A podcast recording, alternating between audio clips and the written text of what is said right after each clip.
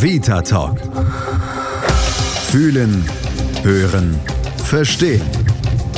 Der Podcast rund um Vitalität und Gesundheit von praxisvita.de. Mit Antje Radünz.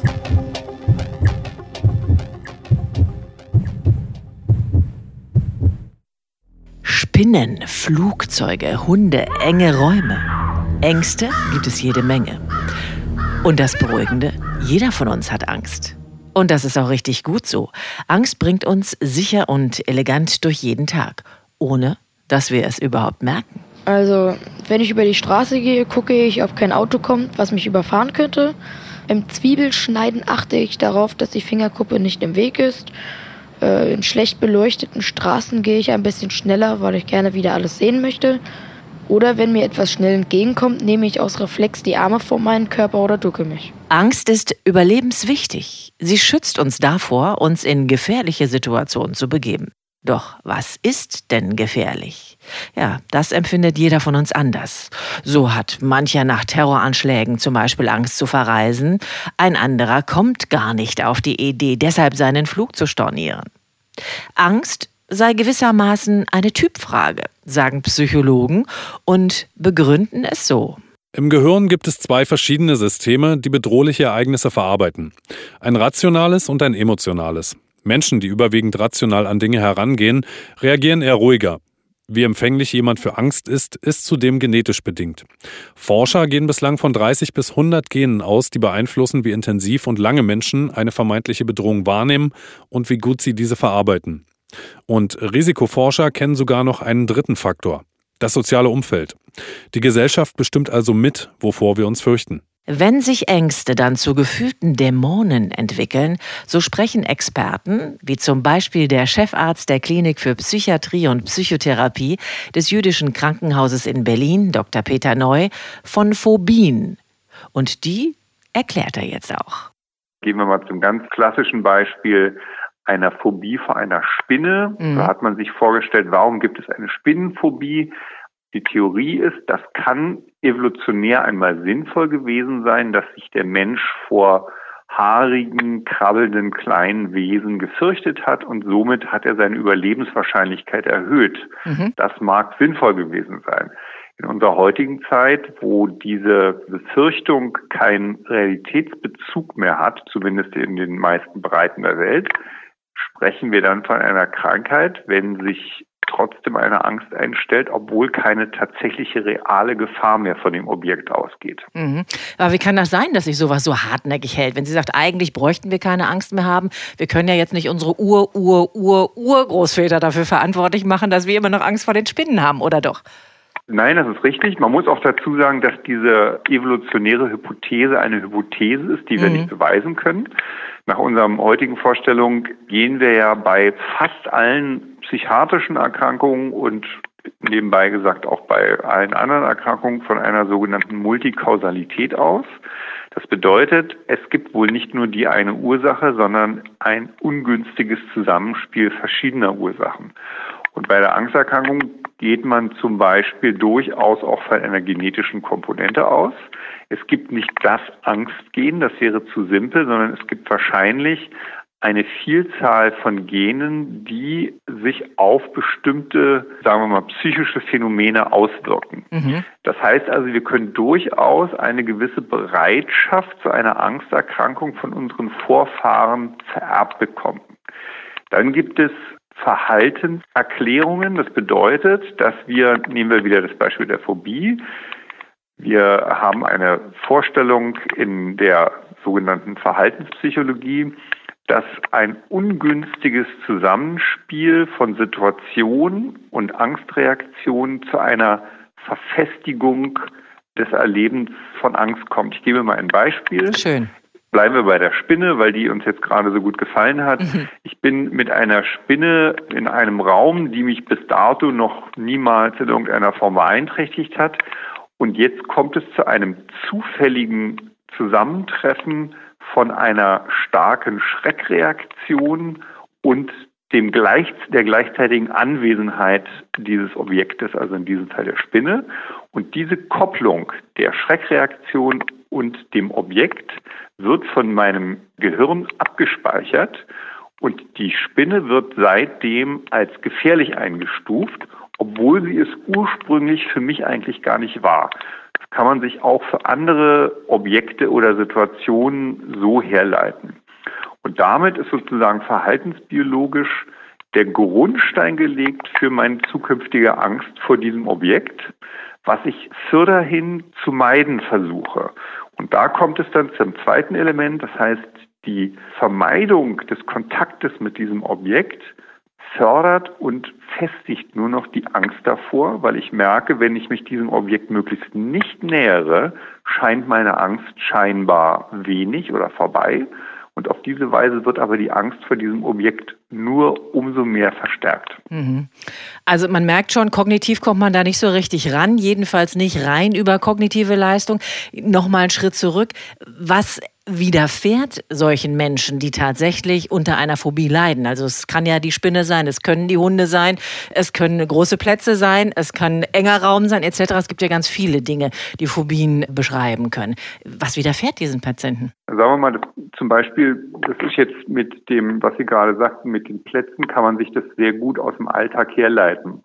Wir gehen jetzt mal von der sogenannten Agoraphobie aus, das heißt also die Angst vor großen Plätzen. Das ist aber auch sehr weit zu verstehen. Also damit können auch überfüllte U-Bahnen, damit können enge Kaufhaushallen gemeint sein.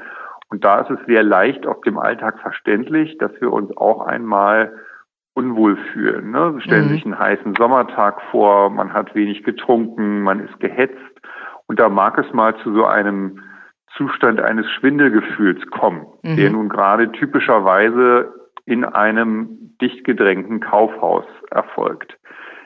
Dieser Zustand macht mir verständlicherweise erstmal große Angst, weil ich weiß nicht, was mit mir los ist. Ich denke, oh Gott, habe ich vielleicht irgendeine schlimme Erkrankung, habe ich gar einen Herzinfarkt.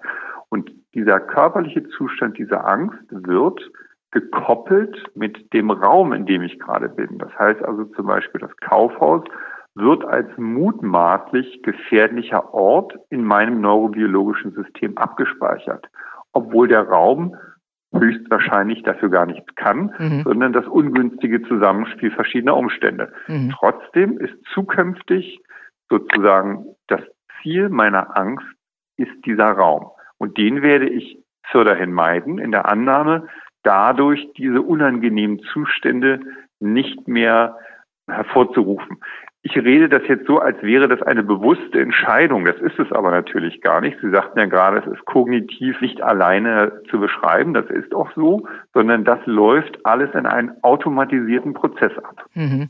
Und wann merke ich denn als Betroffener selber, dass es dann tatsächlich so etwas wie eine Phobie ist, was dann wiederum ja auch möglicherweise einer vernünftigen Therapie bedarf? Am Anfang denke ich doch vielleicht, naja, okay, es passt mir jetzt gerade nicht so oder es macht mir Sorge oder Angst. Okay, dann mache ich genau das, was Sie gesagt haben. Ich vermeide vermeide das und gehe da nicht mehr hin. Wie lange dauert es, bis ich selber auch merke oder bis ich mir Hilfe suche? Das Problem ist in der Tat, dass man, bleiben wir wieder bei dem Beispiel der Agoraphobie, mhm. ähm, sehr häufig sich gar nicht bewusst wird, dass ich vielleicht eine psychische Störung mit mir herumtrage, weil zunächst einmal würde man das so lösen, wie das vielleicht erstmal pragmatisch erscheint naja, dann begebe ich mich einfach nicht in die Orte, wo ich mich nicht wohlfühle. Und das ist auch normalerweise zunächst einmal kein Problem, aber es wird dann unter Umständen zunehmend zu einer gewissen Einschränkung der Alltagsfunktion führen. Mhm. Wenn ich also merke, es fällt mir nicht mehr so leicht, zu den Stoßzeiten in den Supermarkt zu gehen oder ins äh, Kaufhaus, dann kann das schon bedeuten, dass meine Alltagsfunktion eingeschränkt ist. Oder zum Beispiel, dass ich merke, ich kann das nur noch machen, wenn ich eine Begleitperson quasi als eine Art Schutzfunktion bei mir habe. Mhm. Dann merken irgendwann, melden mir dann Familienmitglieder und Freunde zurück. Dann sag mal, ich merke jetzt hier, dass ich immer mehr Zeit verbringe, um dich ins Kaufhaus zu begleiten. Was ist denn da los? Ne? Oder dass ich selber merke, ich kann mir heute keine Tüte Reis mehr kaufen, weil jetzt gerade niemand verfügbar ist. Mhm. Und dann wird zumindest über indirekten Wege irgendwann offenbar, da könnte vielleicht eine Form von Problem vorliegen, was mhm. mir lange Zeit, solange dieses Hilfssystem funktioniert, gar nicht so klar geworden ist. Mhm. Und wenn das dann eingetreten ist und die Menschen sich dann bewusst sind, dass es vielleicht gut wäre, wenn sie mal jemanden aufsuchen, der da etwas mehr Kenntnis hat als vielleicht diejenigen, die ihn jetzt ins Kaufhaus begleitet haben, sprich, die landen bei Ihnen. Was passiert dann mit den Patienten oder mit den Betroffenen? Dann kommt es erstmal zu der durchaus schwierigen Aufgabe, ein Problembewusstsein zu schaffen. Zu sagen, das könnte der Zusammenhang sein, den ich eben geschildert habe und dass dann auch eine Einsicht besteht, ja, das könnte eine, wie wir sagen, eine dysfunktionaler Zustand sein, also ein Krankheitszustand. Das ist durchaus erstmal eine nicht so ganz leichte Aufgabe. Mhm. Man muss sich vorstellen, bevor da jemand einen Gang zum Arzt oder Therapeuten macht, vergehen durchaus lange Jahre. Das heißt, dieses Verhalten ist eingeschliffen. Und da ein Bewusstsein zu schaffen, das könnte eine Erkrankung sein und das kann und muss man ändern, ist für den Betroffenen nicht immer ganz leicht. Und sicherlich dann auch für Sie nicht, das herauszufinden, beziehungsweise die Bereitschaft zu wecken, dementsprechend therapeutisch äh, dann Hilfeleistung zu stellen, könnte ich mir vorstellen. Genau. Okay, gehen wir jetzt mal diesen Schritt weiter. Sie haben jetzt erfreulicherweise jemanden, der sich dazu bekennt und sagt, ja, jetzt brauche ich Ihre Hilfe. Was bieten Sie denen dann an? Üblicherweise würde man erstmal von der Behandlungsberatung sagen, diese Arten von Erkrankungen sind im Wesentlichen nur psychotherapeutischen und dabei besonders verhaltenstherapeutischen Interventionen zugänglich. Medikamente, wie sie häufig entweder vom Patienten selber oder auch manchmal vielleicht von Hausärzten oder anderen appliziert werden, sind von untergeordneter Bedeutung beziehungsweise können sogar schädlich sein, weil dann häufig das berühmte Beruhigungsmittel zum Einsatz kommt, was in einem Großteil der Fälle eine Suchtgefahr in sich birgt. Mhm. Das heißt, hier würde man erstmal empfehlen, eine schnelle Hilfe durch ein beruhigendes Medikament sollte nicht die richtige Lösung sein, sondern man sollte sich dem zugegebenermaßen längeren und beschwerlicheren, aber erfolgreicheren Therapie widmen. Mhm. Jetzt gibt es da ja auch wahrscheinlich unterschiedliche Ansätze, wie man das möglicherweise wieder therapieren kann. Also ich zitiere immer sehr gerne den Goethe, der ja angeblich unter Höhenangst gelitten hat und mal aufs Münster raufgestiegen ist, um sich selber zu heilen. Hat ja offenbar funktioniert. Machen Sie so etwas in der Art auch mit Ihren Patienten? Also sehr, sehr grob vereinfacht würde man sagen, es läuft zumindest auf diese Intervention hinaus. Da reden wir dann eben auch tatsächlich von der sogenannten Verhaltenstherapie, die für diese Art von Erkrankung die höchste Evidenz aufweist. Es geht im ersten Schritt tatsächlich erstmal darum, dass man dem Patienten diese Zusammenhänge, also diese Zusammenhänge zwischen meinen Wahrnehmungen, zwischen Körperreaktionen klar macht. Das klassische Bild, was da verwendet wird, ist der sogenannte Teufelskreis der Angst. Das ist so eine schematische Darstellung, wo ein Zusammenhang zwischen einer Wahrnehmung und Bewertung einer Gefährlichkeit einer Situation, einer darauf folgenden vegetativen Reaktion, das heißt also, wenn ich eine gefährliche Situation wahrnehme, habe ich üblicherweise Herzfrequenzanstieg, Blutdruckanstieg, ähm, Schwitzen oder ähnliches. Und das wiederum wird dann in diesem Teufelskreis wieder zurückgemeldet an das Gehirn, das mhm. sagt, aha, ich habe hier eine Angstreaktion und das bedeutet wiederum Gefahr. Das heißt also, so kommt es zu einer Spirale dieses Angstkreislaufes. Und wenn man das dem Patienten als Zusammenhang nahebringen kann, dann hat man schon mal eine sehr gute Annäherung an die Therapie geschafft. Mhm. Dass man, dass sich der Patient also selber seine Reaktionen, seine Zustände selber erklären kann. Das ist schon ein sehr, sehr großer Schritt in die richtige Richtung. Mhm. Aber Sie haben es vorhin schon ein paar Mal so nebenbei erwähnt. Es ist sicherlich ein langer Weg, weil das äh, kann man sicherlich nicht per Schnipp mal eben sagen, heute machst du das und dann wirst du morgen feststellen, du hast keine Angst mehr, sondern das ist ja ein Prozess. Wie lange genau. dauert so etwas? Kann man das überhaupt sagen? Also es ist wahrscheinlich typabhängig, ne? bei dem einen länger, bei dem anderen weniger lang. Ja, das ist typabhängig zum einen. Zum anderen sind andere Faktoren wichtig, ganz besonders zum Beispiel um was für eine Phobie handelt es sich? Also das bedeutet, je begrenzter oder je scharf umrissener die Phobie ist, desto einfacher ist es. Also beispielsweise, wenn ich eine Spinnenphobie habe, ist das ein relativ spezifisches Objekt.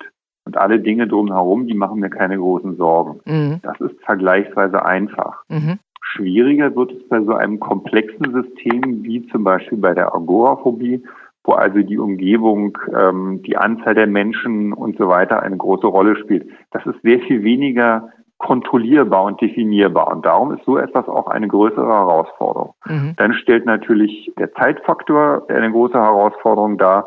Das heißt, wenn ich erst ein Jahr dieses Problem habe, dann ist das sehr, sehr viel leichter ähm, zu tilgen, als wenn sich das schon seit 15 Jahren in mein neurobiologisches Gedächtnis eingebrannt hat. Mhm. Das kann ich mir vorstellen. Sie haben das ganz am Anfang gesagt, dass es ja so ich will nicht sagen vererbbar ist, aber zumindest eine, Neigung oder eine, eine, Veranlagung dazu da ist. In diesem Zusammenhang würde mich ja auch interessieren, wenn jetzt ein Elternteil tatsächlich von so einer Phobie geplagt ist und er hat wiederum Kinder. Wie wirkt sich das dann auf die Kinder möglicherweise aus? Das ist dann sozusagen die große Frage, äh, wieder der Kausalität. Um bei Ihrem Beispiel zu bleiben, wenn wir Eltern haben, die zum Beispiel Ängste aufweisen, dann finden wir in der Tat bei deren Kindern ein häufigeres Auftreten als in der Allgemeinbevölkerung. Mhm. Jetzt ist aber natürlich die große Frage, ist das ein genetisches Phänomen oder kommt hier das Phänomen des sogenannten Modelllernens zum Tragen? Das bedeutet, die Kinder übernehmen natürlich viele Verhaltensweisen schlichtweg durch Nachahmung von ihren Eltern. Mhm. So lernen wir ja und so werden wir fit gemacht fürs Leben. Und es ist natürlich bei so einer Familiensituation mitunter sehr schwer zu trennen, macht das Kind jetzt einfach nur das nach, was die Eltern ihm vormachen, oder besteht das unabhängig genetisch?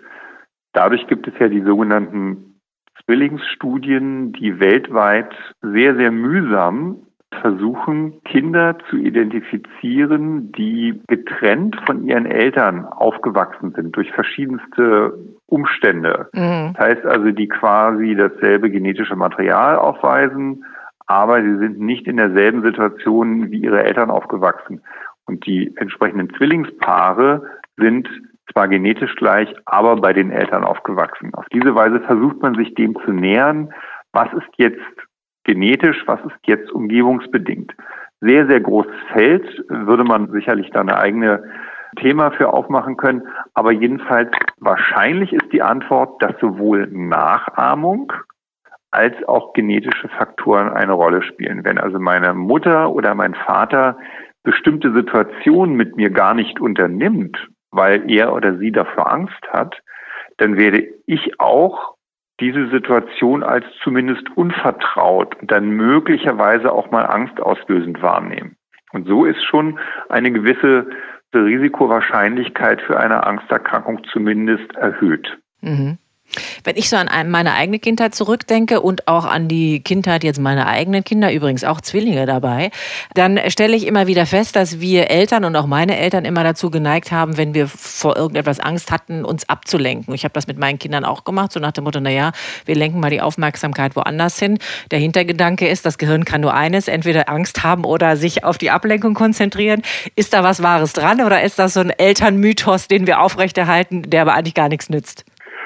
Also therapeutisch, wenn man das behandelt, würde man sagen, der Patient versucht, genauso wie Sie das gerade gesagt haben, automatisch eine Ablenkung. Und das ist jetzt so für den Hausgebrauch auch sinnvoll.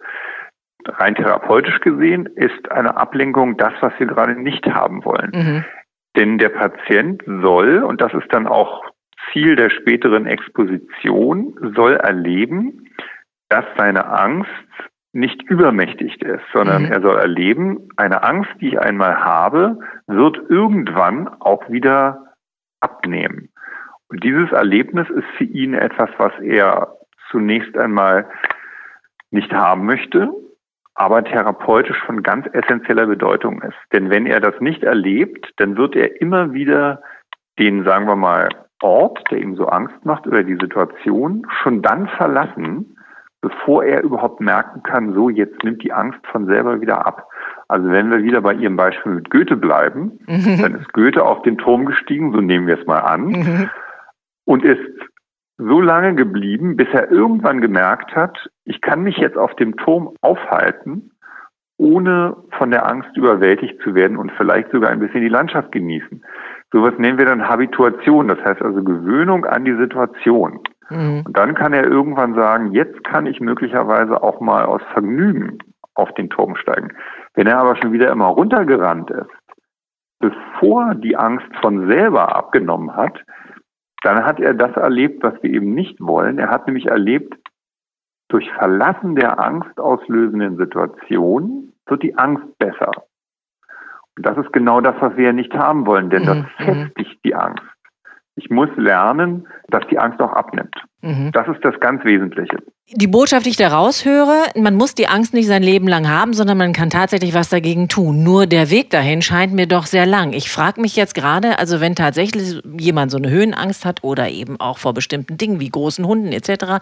und der ist in therapeutischer Begleitung. Ich meine, Sie können doch nicht mit jedem Patienten oder Klienten auf die Straße gehen und warten, bis der große Hund kommt.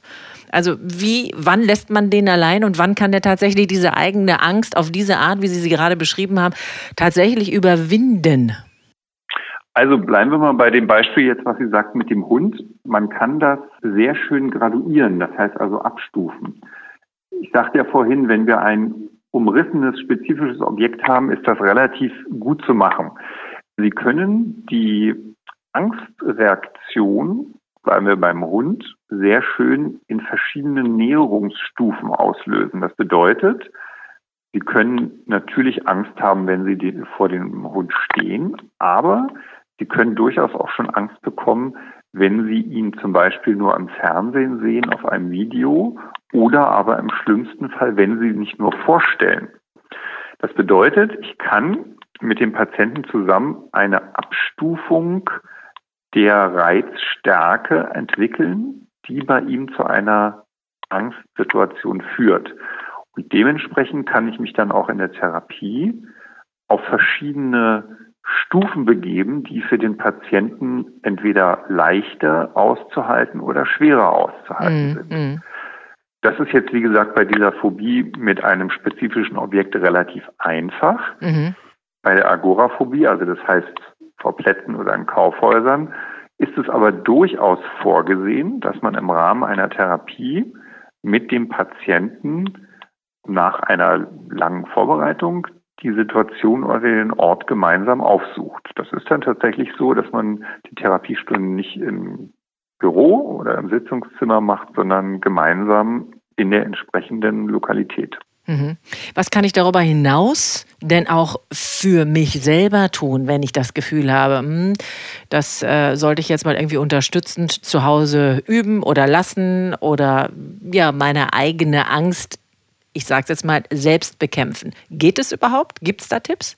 Es kann ja sein, dass Sie das selber in den Griff kriegen, wie zum Beispiel Goethe, was wir ihm gewünscht haben, mhm. ähm, ohne einen Therapeuten aufzusuchen. Der hat ja intuitiv das Richtige gemacht. Richtig. Eine Therapie würde dem Patienten natürlich auch Hausaufgaben mitgeben. Das mhm. bedeutet, es werden zum Beispiel auch Entspannungsverfahren eingeübt, die dazu dienen sollen, den Patienten vor und auch nach der Exposition wieder auf ein günstiges Ausgangsniveau zu bringen. Ne? Also da gibt es Verfahren wie autogenes Training oder die sogenannte progressive Muskelrelaxation. Das sind ganz äh, handelsübliche Verfahren sozusagen in der Psychotherapie.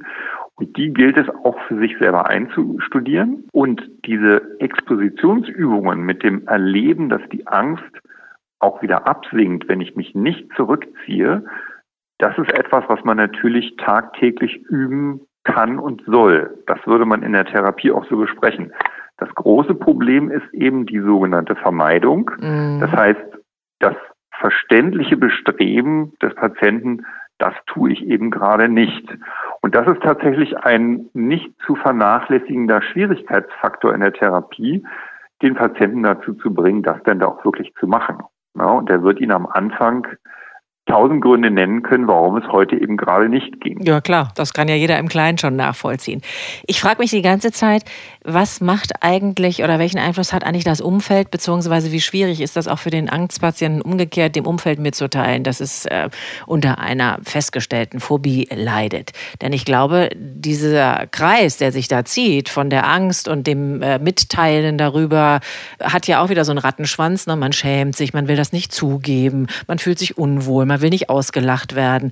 Wie schwer wiegt dieser Faktor? Der Faktor wiegt insofern schwer, als dass das Umfeld natürlich, ob gewollt oder nicht, Teil dieses Schutzsystems geworden ist. Ne? Das können wir jetzt auch bei der Agoraphobie wieder sehr schön äh, erläutern wenn Partner und Freunde quasi zum festen Begleiter bei bestimmten Gängen zum Einkauf oder zur Behörde herangezogen werden, dann schränkt das natürlich auch die Mobilität jeweils der Umgebung ein. Klar. Die das mehr oder weniger erfreut hinnehmen, aber doch zunehmend auch für sich selber als ein Problem wahrnehmen. Mhm. Und ähm, bei der erfolgreichen Therapie einer sagen wir mal, langjährigen, schon recht fest eingefahrenen Agoraphobie gilt es auch, das Umfeld, also das personelle Umfeld des Patienten mit in die Therapie einzubeziehen, in dem Sinne, dass er natürlich auch selber möglichst immer weniger zum Aufrechterhalten dieser Angst beitragen soll, indem er tatsächlich den Patienten dann auch ermutigt, so, jetzt bin ich eben mal nicht mehr für dich da, dies oder jenes zu erledigen. Mhm. Das ist dann ein, kann ein sehr komplexes Zusammenspiel sein, was dann aufgebrochen wird, weil sich das ja auch über Jahre verfestigt haben Na klar. kann. Na klar. Ne? Und mitunter ist dann die Umgebung durchaus in seinem gewissen Konflikt, weil sie sagt, na ja, ich will natürlich meinen Angehörigen oder Freund auch da nicht im Regen stehen lassen, wenn der hier vor Angst schlotternd sagt, ich muss jetzt ins Kaufhaus gehen, kannst du nicht mal mitgehen. Und da auch ein Verständnis zu schaffen, ich tue ihm langfristig vielleicht gar keinen Gefallen, wenn ich immer mitgehe, das ist gar nicht so leicht. Und da bedarf es einer durchaus ähm, guten Aufklärung, dass auch alle wissen, worum es geht. Mhm. Also da habe ich für mich jetzt gelernt, ich mache nicht mehr die Spinnen für meine große Tochter weg und auch nicht für die Heranwachsenden, sondern das sollen die jetzt lernen, alleine zu machen. Irgendwann schon, ja. Irgendwann schon. Mensch, das ist ein langer Weg. Gut, dass es Sie gibt, dass Sie sich darum kümmern, um Menschen, die tatsächlich mit Phobien oder noch schlimmerem generalisierter Angststörung oder Panikattacken zu Ihnen kommen. Wo finden wir Sie? Wie kann ich Sie erreichen? Beziehungsweise kann jeder zu Ihnen kommen? Ich bin ja in einer Klinik. Das heißt also, natürlich kann jeder auch in die Klinik kommen. Wir würden aber natürlich meistens versuchen, das in einem Beratungsgespräch zu klären. Wenn eine Notwendigkeit einer Klinikbehandlung da ist, was es durchaus gibt, dann bedeutet das schon, dass es eine sehr schwere Ausprägung ist. Das wollen wir natürlich üblicherweise erst einmal im ambulanten Bereich versuchen. Das heißt also, wenn Sie jetzt konkret mich fragen, dann würden wir eine Diagnostik machen und würden eine Beratung machen und würden dann aber empfehlen, erst einmal eine ambulante Behandlung bei einem ambulanten Psychotherapeuten oder Psychotherapeutin durchzuführen, und die ganz wenigen Fälle, die das dann aus verschiedensten Gründen nicht können, die nehmen wir dann stationär auf. Und wenn Sie mich jetzt nach den verschiedensten Gründen fragen, dann sind es die, wo die Angsterkrankung vielleicht im Zusammenspiel mit anderen psychischen Erkrankungen auftritt. Das können zum Beispiel Suchterkrankungen sein. Ich sagte ja vorhin, das ist leider eine ungünstige Reaktion, sich mit Beruhigungsmitteln oder auch mit gar Alkohol dieser Angst ähm, zu entziehen, das kann dann zu manifesten anderen Problemen führen. Mhm. Oder dass ähm, es so schwer ist, dass zum Beispiel auch depressive Erkrankungen auftreten.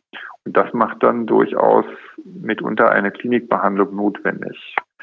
Die langfristige Behandlung aber ist immer etwas, was wir dann gerne dem ambulanten Sektor vorbehalten, denn es geht ja darum, dass man möglichst in seinem normalen sozialen Umfeld die Angst bekämpft und ihr begegnet. Die Klinik ist ja immer ein artifizieller Raum, da fühlt man sich erstmal sicher. Das heißt mhm. also, ein Angstpatient möchte auch eigentlich eher in der Klinik sein. Und unsere Aufgabe ist es dann wirklich nur die dringendste Versorgung in der Klinik zu machen, aber ihn dann auch wieder so ein bisschen zurückzuschubsen, damit er eben nicht das macht, was wir eben diskutiert haben, nämlich die Vermeidung. Und die Klinik kann eine Vermeidung sein. Mhm. Aber für Informationen stehen Sie doch sicherlich zur Verfügung und diese Informationen kriegt man dann direkt auch über die Internetseite des Jüdischen Krankenhauses in Berlin. Wir haben gesprochen mit dem Chefarzt der Klinik für Psychiatrie und Psychotherapie. Ich habe eine Menge mitgenommen. Ich hoffe, unsere Hörer auch. Herzlichen Dank an Sie, Dr. Peter Neu. Sehr gerne. Fazit, Phobien sind weit verbreitet und können gut behandelt werden. Egal, ob es die Angst vor Spinnen, Höhe, Ratten sowie Dunkelheit ist oder die Angst vor ganz anderen Dingen. Meine Kollegin hat zum Beispiel so große Angst vor Löchern, dass sie sich nicht einmal Fotos von Bienenwaben anschauen kann. Das gibt's doch gar nicht. Gibt's doch. Und es geht noch skurriler. Bei der Aulophobie sind Flöten gefährliche Instrumente, zumindest für die Menschen, die Angst vor ihnen haben. Egal ob Block- oder Querflöten, das Blasinstrument an sich ein No-Go. Wir Frauen lieben Schnäppchen beim Shoppen. Menschen mit Bargainophobie können das überhaupt nicht nachempfinden, denn sie haben große Angst vor Ausverkäufen. Vermutlich litt auch schon Aschenputtel an jener Phobie, die wir jetzt besprechen. Die Angst vor der Stiefmutter existiert wirklich und nennt sich Novaka-Phobie. Chetophobie ist die skurrile Angst vor Haaren. Denn wenn man nicht zum Friseur geht, hat man die Haare nicht schön und eher Angst vor sich selbst. Gehen Chetophoben aber zum Friseur, wird die Angst noch schlimmer, weil überall Haare sein könnten. Wer beim Anblick von Hühnern in panische Zustände und Schweißattacken verfällt, der könnte an Alektorophobie leiden. Neophobie ist die zwanghafte Angst vor neuen Dingen. Früh beobachtet kennen wir Eltern dieses Phänomen schon bei unseren Sprösslingen. Nein, ich esse meine Suppe nicht, da ist was Grünes drin. Hm, kein Problem. Phobisch wird's erst, wenn es bleibt. Gymnophobie Nein, diese Phobie hat nichts mit Gymnasien oder Fitness, Gyms zu tun, sondern steht für die Angst vor Nacktheit. Da wird dann auch schon mal die Unterhose beim Duschen angelassen.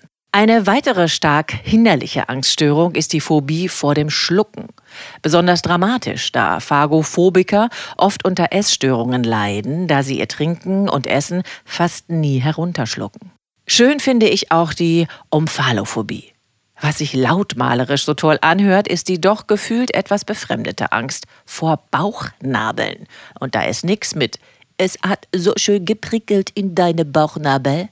Ergophobie. Diese Angst dürfte vielleicht dem ein oder anderen von uns bekannt sein. Sie bezeichnet nämlich die Phobie vor dem eigenen Arbeitsplatz und der Arbeitsumgebung. Hört sich aber nur witzig an, die Betroffenen sind arbeitsunfähig. Phobophobie ist die Angst vor der Angst selbst und auch ein psychologisches Phänomen. Jeder, der es also geschafft hat, bis hierher zuzuhören, kann sich jedoch schon mal auf der sicheren Seite sehen.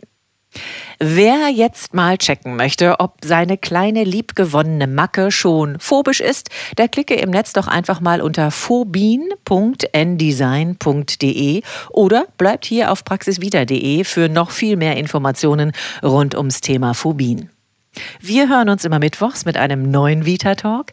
Ihre Wünsche zu besonderen Themen oder gar Ihrer Mitwirkung im Podcast mit Ihrer eigenen Krankheitsgeschichte schreiben Sie uns unter podcast.praxisvita.de. Ich bin Antje Radüns. Passen Sie gut auf sich auf. Vita Talk. Fühlen, hören, verstehen. Der Podcast rund um Vitalität und Gesundheit von praxisvita.de. Ihr habt Fragen oder kennt vielleicht einen interessanten Krankheitsfall? Dann mailt uns an podcast.praxisvita.de.